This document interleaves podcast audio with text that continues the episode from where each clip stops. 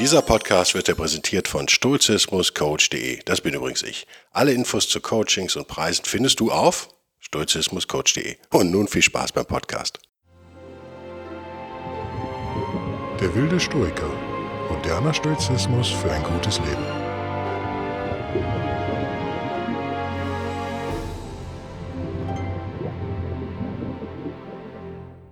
Hallo und herzlich willkommen zu der zweiten Ausgabe von Der wilde Stoiker. Heute möchte ich ein bisschen über Seneca sprechen oder Seneca. Seneca klingt besser, oder?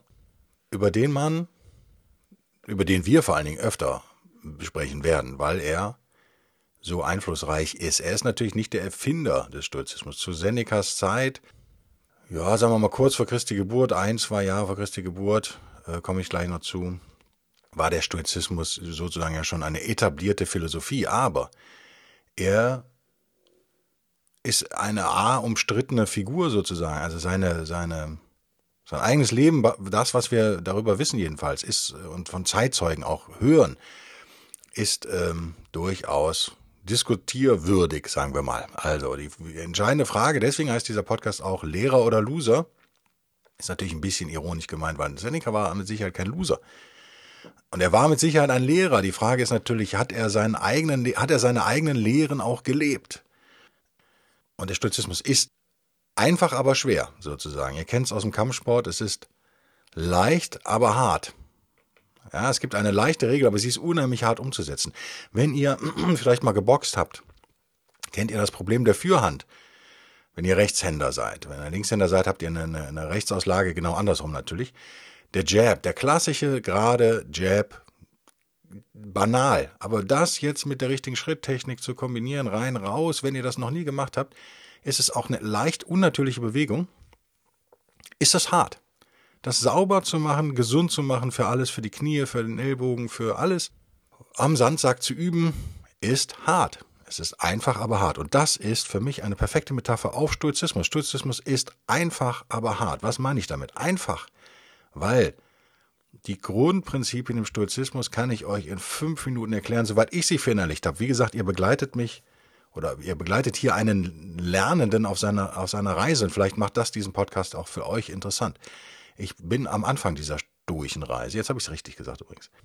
Und eine Sache, die ich von Seneca gelernt habe über die Wut, und das gilt in meinen, zumindest bei mir auch für die Frustration, ist, dass man auf seinem stoischen Weg nach einiger Zeit vielleicht in die Lage versetzt wird, zu merken, ähnlich wie bei einer Meditation, da werde ich auch nochmal einen Podcast zu machen, weil ich glaube, dass Meditation und Stoizismus hervorragend zusammenpassen. Ähnlich wie bei der Meditation, dass man eine Sensibilität für seine eigenen Gefühle entwickelt. Was sich jetzt nicht in kitschiger äh, Hinterglasmalerei oder Dichtung äußert, sondern einfach darin, dass ihr sehr dass ihr quasi auch immer äh, in der Lage seid, einen Schritt zurückzutreten, aus euch hinauszutreten, wenn ihr so wollt, oder einfach einen inneren Wächter mitlaufen habt, der einfach, einfach erstmal nur ganz wertvoll registriert, oh, da entsteht gerade Wut. Und hier entsteht gerade Frust. Und dann, da werden wir einen eigenen Podcast nochmal zu machen über Wut. Äh, das sei jetzt mal vorab schon gesagt, es entstehen sozusagen Gedankenschleifen im Kopf. Und die führen dazu, und das hat Seneca mir so beigebracht wie kein anderer, muss ich sagen, dass diese negativen Gefühle sozusagen in einer sich selbst verstärkenden Schleife, in einem Feedback-Loop äh, äh, wachsen. Sie sind sich selbst verstärkend sozusagen. Wenn ihr, das ist eben der entscheidende Punkt, wenn ihr denen den Raum gebt. Der Stoizismus lehrt uns, dass wir diesen Geschichten nicht unbedingt den Raum geben müssen. So, das vielleicht vorab, warum Seneca für mich eine interessante historische Figur ist, von der man unfassbar viel lernen kann. Ich habe ja vielleicht schon gesagt, oder wenn nicht, dann mache ich es jetzt. Seneca, das große Buch vom Glücklichleben, gesammelte Werke vom Anaconda Verlag. Klingt schitte, ist aber die Gesamtausgabe, Standardwerk in meinen Augen im Moment. Hat satte Seiten, ne? also 700 roundabout, oder? Blätter. Ich habe es gerade hier in der Hand. Wenn ihr es rascheln hört, ist es das Papier. 97, 699, exakt 700 Seiten. Das hat der Setzer sehr gut gemacht, finde ich. Sehr gut gemacht. Ich bin nicht immer glücklich mit der Übersetzung, wobei ich natürlich als Lateiner so ein Loser bin, dass ich überhaupt nichts dazu sagen kann. Wer hat es hier übersetzt? Steht es hier irgendwo? Steht es hier? Sämtliche Texte dieses Bandes sind der Ausgabe Seneca Philosophieschriften 1 bis 4 Leipzig Meiner 1923 übernommen. Die Auswahl aus den moralischen Briefen an Lucilius übernahm Kim Landgraf Köln. Aus Gölleküttert. Also das ist eine Ausgabe von 2014. Das sind, ja, gesetzte Übersetzung, aber es ist eben eine alte Sprache. Wenn ich jetzt hier aber durchgehe, gibt es lange Passagen, in denen ich nichts unterstrichen habe, vor allen Dingen am Anfang witzigerweise im großen Buch vom glücklichen Leben, also von der göttlichen Vorsehung, was haben wir dann noch? Drei Bücher vom Zorn, das ist gut. Trostschrift an Marcia, vom glücklichen Leben, von der Muße. Trostschrift an Helvia, von der Kürze des Lebens, aus den moralischen Briefen an Lucilius. Ja, da müssen wir mal drüber reden, da machen wir einen eigenen Podcast zu. Also da habe ich am Anfang wenig äh, unterstrichen, habe gedacht, Mensch, dieser Stoizismus, das soll doch so toll sein, wieso ist das so ein langweiliger Scheiß? Wieso interessiert mich das hier überhaupt nicht? Aber äh, meine erste Durchübung war, mich da durchzukämpfen. Ich glaube, ich habe fast ein Jahr in diesem Buch gelesen. So schrecklich war der Anfang. Lasst euch davon nicht abschrecken. Oder vielleicht hört ihr einfach diesen Podcast und spart euch die Mühe. Also das geht hier wirklich die ersten 200 sein, würde ich fast sagen. Und dann geht's auf einmal los. Ich glaube, bei mir ging's los auf Seite 220, roundabout. Er, der Weise, wird die Gunst des Glückes nicht von sich weisen. Was ist das? Naja, das ist so ein bisschen eine Rechtfertigung. Seneca selbst hat ja ganz schön Geld gemacht und nicht immer auf moralische Art und Weise scheinbar. Bei, bei Armut also kommen jene kampfeslustigen, mehr der Tapferkeit huldigen Tugenden in Betracht, bei Reichtum jene bedachtsamen, die den Schritt verlangsamen und den eigenen Drang hemmen. Was nun mein Verhältnis zu diesen beiden betrifft, so wünsche ich mir die, lieber diejenigen, die einer ruhigen Ausübung bedürfen, als diejenigen, deren Bewährung Blut und Schweiß fordert. Aha, also, so spricht der Weise, steht die Sache nicht so, dass ich anders lebe als rede, aha, sondern ihr versteht es nur anders, nur der Schall der Worte trifft euer Ohr, nach ihrer Bedeutung fragt ihr nicht. Seite 200 26 bringt mich nahtlos zum Thema dieses Podcasts, Gott sei Dank. Warum ist Seneca so umstritten? Nun ja, viele werfen ihm vor, dass er nicht das lebt, was er da predigt. Das ist ein schwerer Vorwurf, könnte man meinen. Es ist aber auch ein sehr moderner Vorwurf, der allerdings auch schon von römischen Zeitgenossen kam. Also ihr seht, modern und zeitlos zugleich. Ich glaube, er kommt immer wieder in Mode. Im Moment ist er extrem in Mode. Social Media sei Dank, da kann man ja jetzt gucken, oh, es gibt einen neuen Kanzlerkandidaten in Deutschland. Was hat er denn vor 87.000 Jahren mal auf Twitter gepostet, als er total betrunken war? Oh je, das war ja total schrecklich. Deswegen können wir den jetzt dann doch nicht wählen. Dann müssen wir den jetzt leider komplett medial vernichten. So ähnlich funktioniert das ja. Deswegen bin ich ja absolut dafür, dass Social Media so ein Verfallsdatum hat, auf das man sich irgendwie einigt. Ich sage ja nicht mal, die Tweets müssen gelöscht werden, sondern einfach, lass uns bitte kein Tweet, der älter als drei Jahre ist oder kein Facebook-Post, noch diskutieren. Das ist nichts für die Ewigkeit im Gegensatz zu Stoizismus. Es gibt eine schöne Seite http://dip.de, also äh, kann ich übrigens das Morse-Alphabet, kann ich es noch? Delta India Bravo Bravo.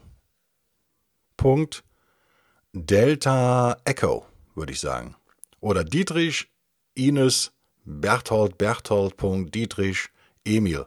Dip.de, und da gibt's jede Menge Lebensläufe, wie korrekt die sind, kann ich nicht sagen. Das schien mir jetzt aber schlüssig hier. Es, dann dip.de ist Vorwärtslech Seneca minus römische minus Stoa. Und da steht einiges zu Seneca. Und an das erlebte ungefähr, sagen wir mal, 4 vor Christus bis 68 nach Christus, also relativ alt geworden. Ähm, natürlich bekannt geworden ist als Stoiker und auch bekannt geworden ist als Lehrer von Nero. Und da jetzt vielleicht auch ähm, nicht nur bekannt, sondern auch berüchtigt geworden ist. Am Ende ja steht hier Selbstmord begangen hat. Naja, kann man das Selbstmord nennen? Nero hat ihn sozusagen zum Selbstmord gezwungen. Das war eine richtig eklige Geschichte übrigens, ziemlich schmerzhaft und so weiter und so fort. Wenn man also sich jetzt hinstellt und aus vielleicht auch von Neid geprägt, ohne dass ich Seneca jetzt auf ein Podest heben möchte, das Leben von Seneca kritisiert, lasst mich euch mal so ein paar Eckpunkte davon geben, dieses Lebens, euch näher bringen, dann werdet ihr feststellen, das ist nicht so leicht, das Leben, obwohl er ein mächtiger, reicher Mann zu seiner Zeit war und durchaus der Oberschicht ja angehörte, ist das nicht pflegeleicht gewesen, was er da gemacht hat. Und das vielleicht meine wichtigste Erkenntnis bei diesen Diskussionen, die möchte ich euch auch ans Herz legen, wird etwas falsch, nur weil derjenige, der es sagt, nicht 100% tugendhaft war. Wirklich. Was wäre, wenn jetzt jemand ein Mörder ist und im Gefängnis schreibt er oder schafft er es, Einsteins allgemeine Relativitätstheorie mit der Quantenphysik zu verbinden, was, wie ihr mitbekommen habt, vielleicht nicht so richtig möglich ist. Dann wäre er doch ein Genie und Mörder. Das fällt vielen Leuten schwer. Sollten wir dann mit dieser vereinheitlichen Theorie sozusagen nicht arbeiten? Sollten wir im, in der Vergangenheit stehen bleiben in der Physik und sagen, nö, wir wenden das nicht an, weil der Typ moralisch, der hat mal seine Frau betrogen übrigens.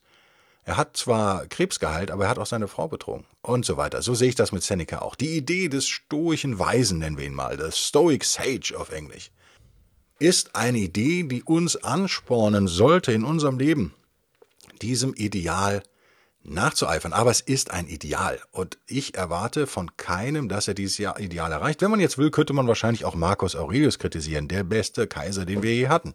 Das spare ich mir hier. Also, wenn ihr wollt, sage ich ganz wertfrei, könnt ihr Seneca, könnt ihr ihn durchaus, oder Seneca, könnt ihr ihn kritisieren, bis der Arzt kommt. Aber ich würde mir wünschen, dass ihr seine Lehren trotzdem annehmt, weil die sind sehr gut.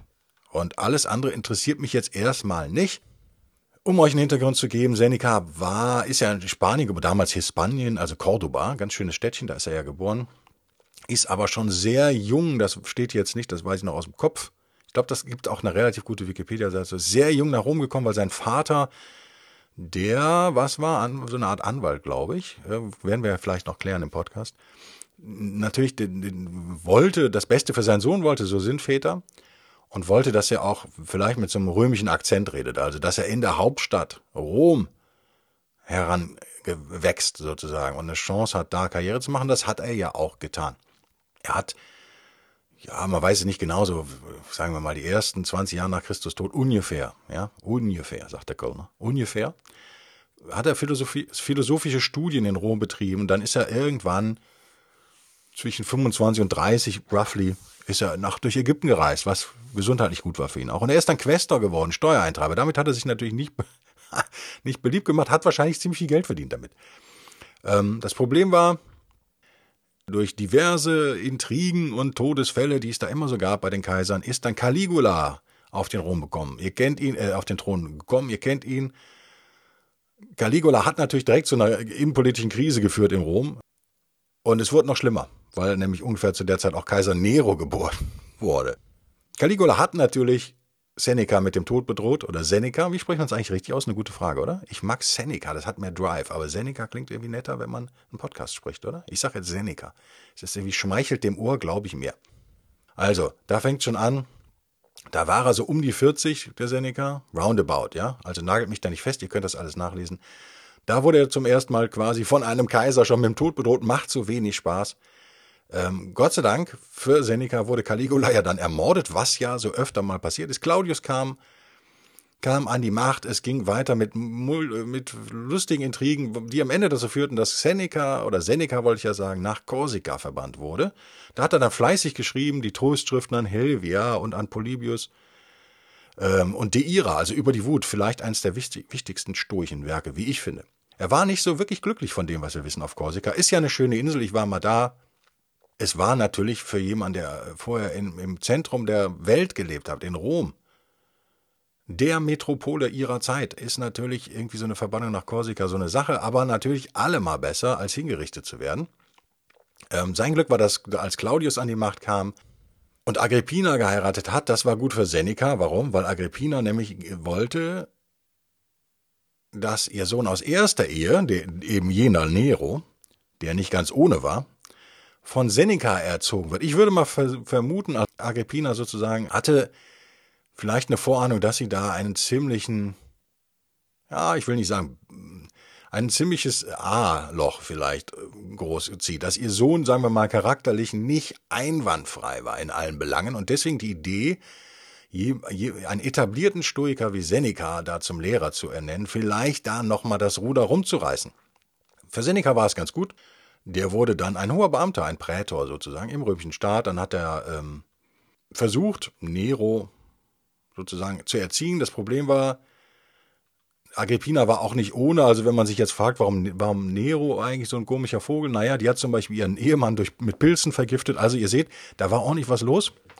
Senecas Leben war alles andere als ruhig und, wie soll man sagen, er hat keine Beamtenlaufbahn eingeschlagen. Das klingt immer so, wenn man von römischen Beamten redet. Ja, der war aber jetzt nicht im bayerischen Finanzministerium irgendwie königlich bayerischer Oberdirigent, sondern das war da alles sehr unruhig in Rom äh, zu der Zeit. Also eine, eine römische Krise jagte die nächste. Ein Kaiser wurde vergiftet, der andere wurde ermordet, der dritte ging so drauf und hin und her. Es wurde geheiratet, es wurde getötet, es wurde erneut geheiratet, es wurde wild adoptiert und auf die Welt gebracht. Es war ordentlich was los und man wusste eigentlich nie so ganz, wo man da steht in diesem Machtgefüge. Und das ist ein Problem, wenn man natürlich, wie Seneca durchaus war, ja ehrgeizig war. Und Seneca wollte reich werden. Ich glaube, das kann man, glaube ich, mal so festhalten. Der ähm, hatte auch seine moralischen Probleme. Das kann man auch mal so festhalten. Nichtsdestotrotz muss man ihn lieben, weil er versucht hat, ein tugendhaftes Leben zumindest später zu führen. Er hat sich Gedanken gemacht, er hat selbst reflektiert. Das machen ja viele heute noch nicht. Also, Nero wurde immer schlimmer sozusagen. Ähm, Seneca hat, hat dann auch gesagt, okay, ich, ich biete, biete meinen Rücktritt an, hat in der Zeit mit sich selbst gekämpft, mit seinem Leben gekämpft, mit der Politik gekämpft und es war alles ziemlich, ziemlich übel. Zwischenzeitlich hat Rom gebrannt, ihr kennt es aus Hollywood-Filmen, das wurde, hat Nero ja den Christen zur Last gelegt, wir wissen es nicht, ich interessiere mich jetzt auch nicht. Ich, äh, lass uns, lass uns Seneca weiter behandeln. Das Problem war nur, es gab ja diese berühmte bisonische Verschwörung gegen Nero. Die Pissonik hat nichts mit Pipi zu tun übrigens, sondern kommt vom Piso. Und Nero hat auch Seneca beschuldigt, seinen eigenen Lehrer sozusagen, und ihn zum Selbstmord gezwungen. Das war äußerst unschön. Seneca hat dann Ehren, also Ehrenmann, wie der Nero war, in Anführungsstrichen, hat er ihm gesagt, du kannst dir deine Todesart äh, aussuchen. Und Seneca hat gesagt, okay, dann öffne ich mir die Pulsadern. Und das Problem war nur, das klingt jetzt so toll, äh, der Todeskampf hat aber scheinbar ewig angehalten bei Seneca, sodass man ihm dann noch einen Gifttrank verabreicht hat, den er dann getrunken hat.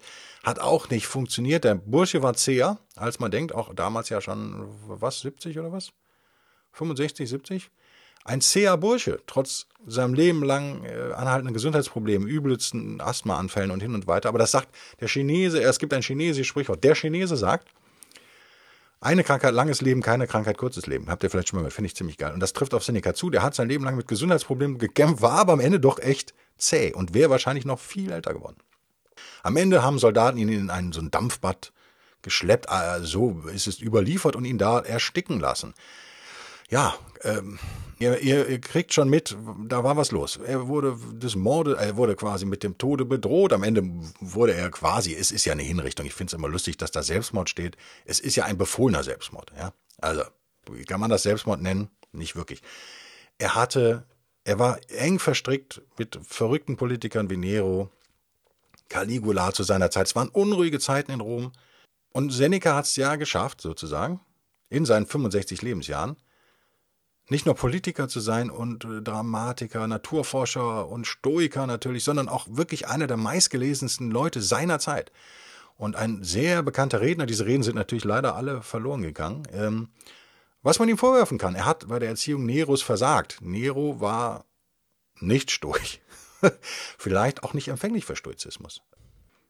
Sein Lebenslauf war auf jeden Fall sehr wechselhaft, sagen wir mal, und hat ihm einiges abverlangt. Ich glaube, diese Schicksalswenden hätten uns alle viel abverlangt. Und er hat sie doch in re recht stoischer Manier, finde ich, bewältigt. Das kann man ihm doch eigentlich auch nicht vorwerfen. Natürlich gibt es Altphilologen, äh, die dann immer sagen, ja, aber der war ja so verstrickt in, die, in, in Neros Regime sozusagen, dann hat er doch die Moral auch an den Nagel gehängt und das waren doch nur Lippenbekenntnisse und und wir wissen von Tacitus, der, der Chronist sozusagen, dass Seneca auch von seinen Zeitgenossen schon an, angefeindet wurde, auch von anderen Senatoren zum Beispiel die dann gesagt haben, der ist verbrecherisch zu seinem Reichtum ge gelangt und er hat ganz viele Testamente kinderloser äh, Leute an sich gejagt, wie bei einer Treibjagd, bla bla und blub. Also, wir können davon ausgehen, vielleicht ist, oder lass uns vielleicht davon ausgehen, dass Seneca Fehler hatte. Und da sage ich dann nochmal, ja, ganz christlich sozusagen. Wer keiner hat, der soll jetzt mal reden, alle anderen sollten dann vielleicht besser schweigen. Also ich habe viele Fehler zum Beispiel. Ich denke, ihr habt auch ein paar, wenn ihr ehrlich seid. Seneca hatte welche, ähm, er hatte ein schweres Leben, wirklich Asthma, chronische Bronchitis. Es ging ihm, glaube ich, nur in, in, Ägypten ganz gut, wo er mal war, eine Zeit lang. Viele tragische ähm, Geschichten in seinem Leben und so weiter und so fort. Nichtsdestotrotz, lass uns aufhören mit der Biografie, lass uns aufhören mit der Kritik an dem Mann, lass uns uns dem Werk zuwenden, diesem unsterblichen Werk, das er geschaffen hat. Das kann man irgendwie ja gar nicht anders sagen. Er hatte ja einen Wahnsinnseinfluss auch ja, bis heute ja noch. Ich meine, wir reden gerade über ihn. Fast 2000 Jahre später.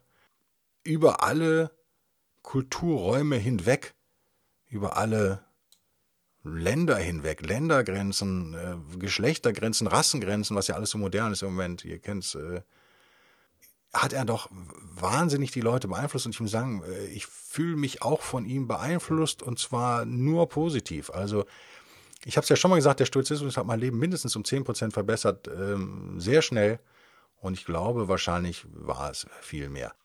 Lass uns nochmal in das Buch gucken, weil ich finde wirklich, je weiter ich da nach hinten komme, vielleicht wurde ich eben im Verlauf des Buches immer stoischer. Ich lege euch dieses Buch hiermit äh, ausdrücklich ans Herz und äh, sage, äh, ihr wisst ja vielleicht oder vielleicht auch nicht, derwildestoiker.de Vorwärtsstrich Buchclub.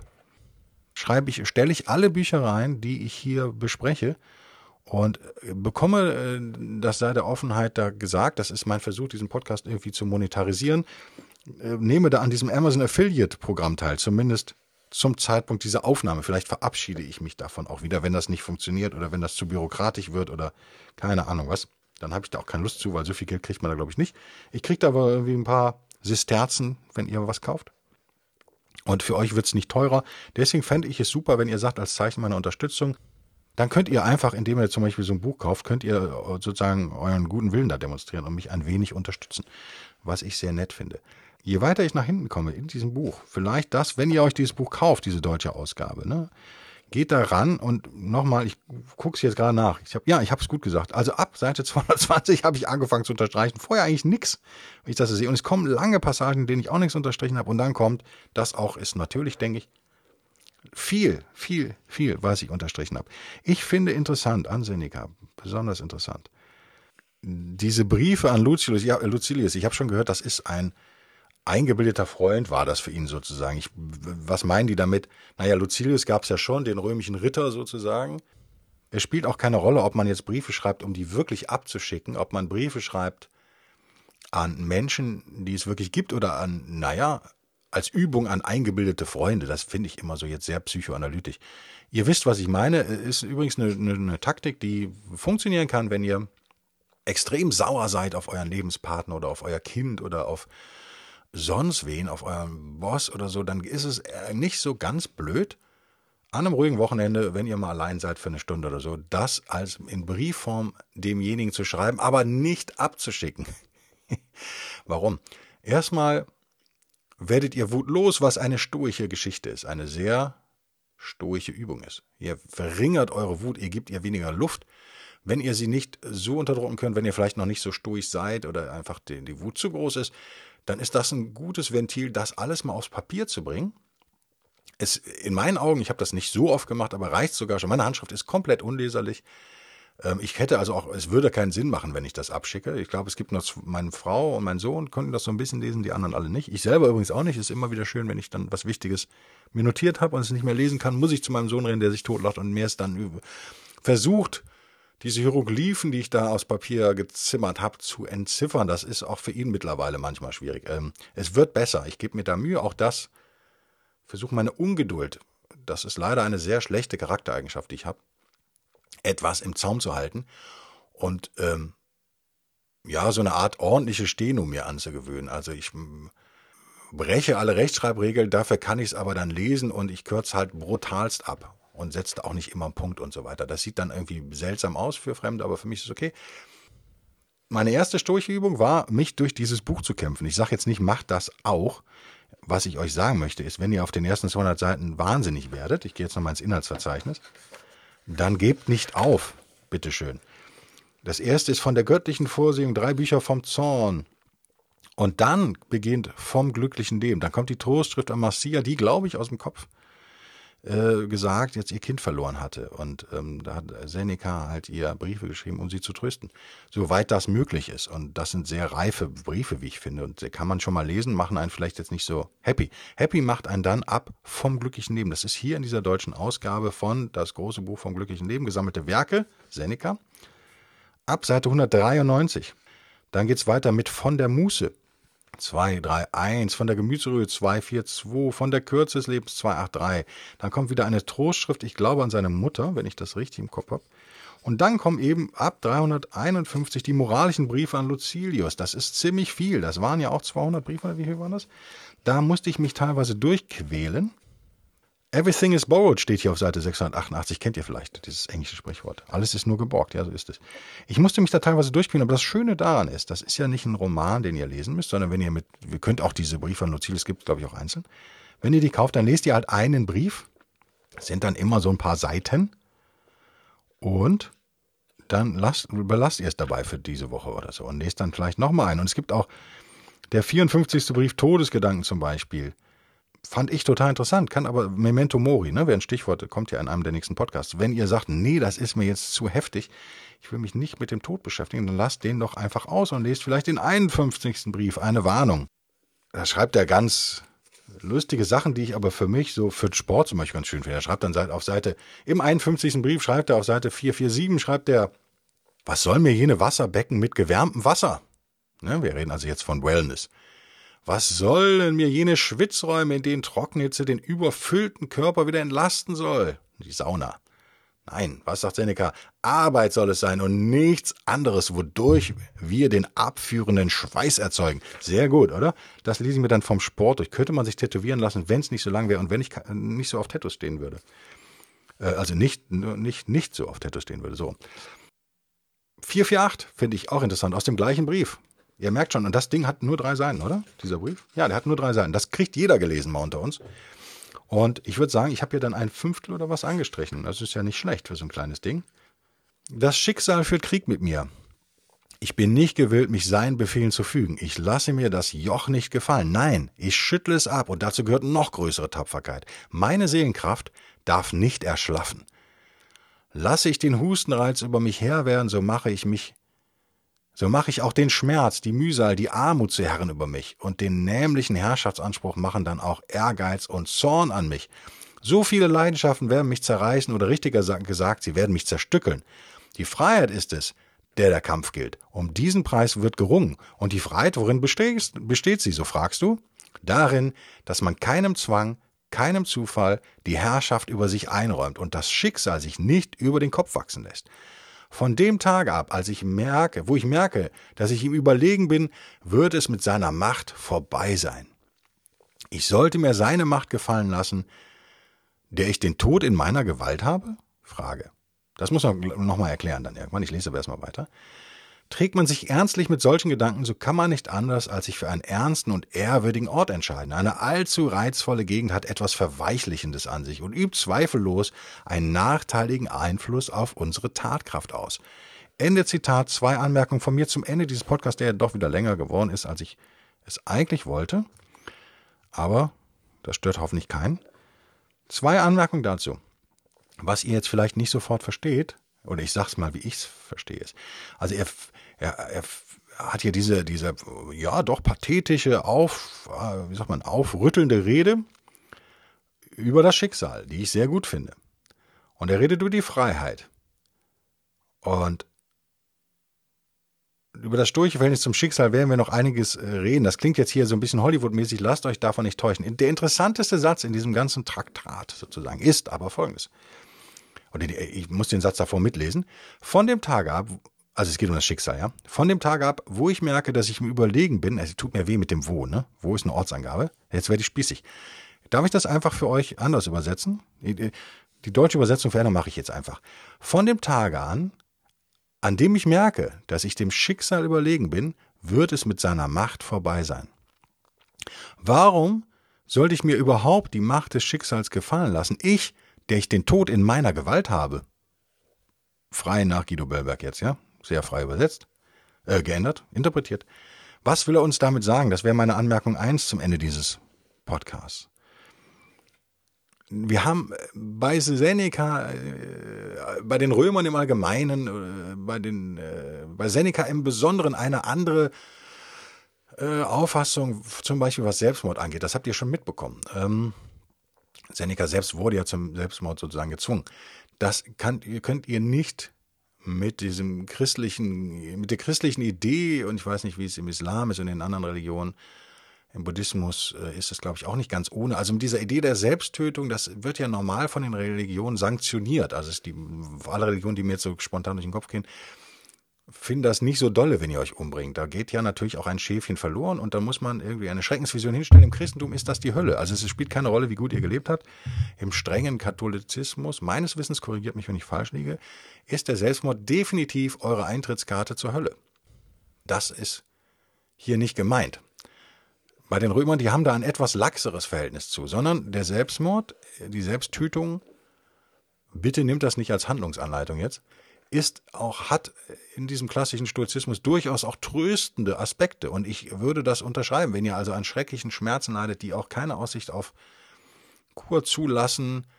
Äh, ihr kennt es, äh, ein Gnadentod zum Beispiel, ja, äh, der in der Medizin ja so auch nicht erlaubt ist, ist nach noch wochenlanger Qual doch eindeutig vorzuziehen. Da würden wir uns, glaube ich, alle darauf einigen. Das ist es, was Seneca hier meint. Du hast ja die Wahl der Selbsttötung und dadurch hast du sozusagen Macht über den Tod. Natürlich kann der Tod dich zufällig treffen, aber das ist ja nicht der Tod, vor dem man sich sozusagen fürchtet, der plötzlich über einen hereinbricht und schnell und äh, schnell auch vorbei ist, sozusagen der, der Vorgang des Sterbens, sondern man hat durchaus Einfluss eben durch dieses Mittel der Selbsttötung. Das ist vielleicht für moderne Ohren ein bisschen seltsam, ähm, der zweite, da werden wir aber nochmal drüber reden auch. Der zweite Aspekt, den ich euch näher bringen möchte und denkt da vielleicht drüber nach, ob das stimmt oder nicht. Ich kann für mein Leben sagen, ja, bei mir stimmt's, aber ihr seid vielleicht alle so harte Burchen, nicht so verweichlichte Rheinländer wie ich. Rheinländer im Norden. Und das war die beste Entscheidung meines Lebens, in den Norden zu ziehen übrigens. Also hier bin ich wesentlich glücklicher. Ähm, vielleicht passt's besser zu mir. Ich bin natürlich ein Meertyp, haben wir auch schon, oder ja, muss man für sich entscheiden, ist man ein Meertyp oder ein Waldtyp oder ein Bergtyp. Da gibt es Unterschiede. Ich mache das so als scherzhafte Unterscheidung immer, aber ich meine das, es hat einen wahren Kern. Ich bin definitiv jemand, der am Meer glücklicher ist als jetzt in den Bergen oder im, im Wald. Ich mag Wälder, aber ich mag halt auch Wüsten und Weite. Und das Meer ist halt sozusagen eine bewegte Wüste, ein, ein energetisches Ding, was da pulsiert und das äh, gibt mir Energie auch zurück und das finde ich super. Da muss man sich aber entscheiden, was einem wichtig ist. Viele meiner Freunde sind Waldtypen zum Beispiel oder Bergtypen. Das ist nicht das, was Seneca hier meint. Äh, beziehungsweise ich habe, man könnte sagen, ja, du hast ja da auch eine Umgebung gesucht, die für dich angenehm ist. Er redet ja hier von Sauna und Whirlpool, wenn man es jetzt mal modern formuliert. Und er sagt, auch da, wo man lebt, ich weiß nicht, ob er sich hier auf seinen, sein Exil in Korsika bezieht übrigens, da, wo man lebt, Korsika ist relativ rau, wenn ihr, wenn er da mal wart gerade, äh, das kann, das stürmt da auch schon mal und so. Äh, für eine Mittelmeergegend ist es eine relativ raue Gegend. Er sagt ja hier, eine allzu reizvolle Gegend hat etwas Verweichlichendes an sich und übt zweifellos einen nachteiligen Einfluss auf unsere Tatkraft aus. Zitat Ende, Buch zugeklappt. Ja, das würde ich unterschreiben. Wir wollen alle ein leichtes Leben. Wir wollen ein gutes Leben und das sollten wir auch führen. Wir sollten ein tugendhaftes Leben führen. Machen wir uns dieses Leben aber zu einfach. Verweichlichen wir am Ende. Das nochmal vielleicht als stoischen Appell auch, macht es euch nicht so leicht. Macht es euch auch hart. Und da werden wir öfter noch drauf kommen. Auch das ist ein Teil von Stoizismus. Das ist keine verweichlichte Philosophie. Nochmal, es ist einfach zu verstehen und hart zu leben. Und hart zu leben heißt auch, sich unangenehmen Dingen zu stellen und da seine Seelenruhe zu stählen. Nur in dem, im, im Konflikt, nur in dem im Drama des Lebens sozusagen können wir ja wachsen. Und das ist ein Teil des Stoizismus und deswegen die Warnung von Seneca an uns alle. Macht's euch nicht so leicht. Ich hoffe, ihr hattet jetzt einen leichten Podcast. Ich beende bei Minute 40. Ich freue mich, wenn ihr wieder einschaltet. Nächste Woche zum, zur Ausgabe 3. Ich hoffe, das war jetzt ein guter Einstieg, lehrreich. Hab euch ein bisschen neugierig gemacht auf diese umstrittene Figur Seneca. Sehr interessanter Mann. Ich werde aus dieser großen Ausgabe des Öfteren mal zitieren. Wenn ihr keine Lust habt, das selbst zu lesen, kriegt ihr eure Dosis Seneca auch bei der Wilde Stoiker. Bis denn dann und tschüss.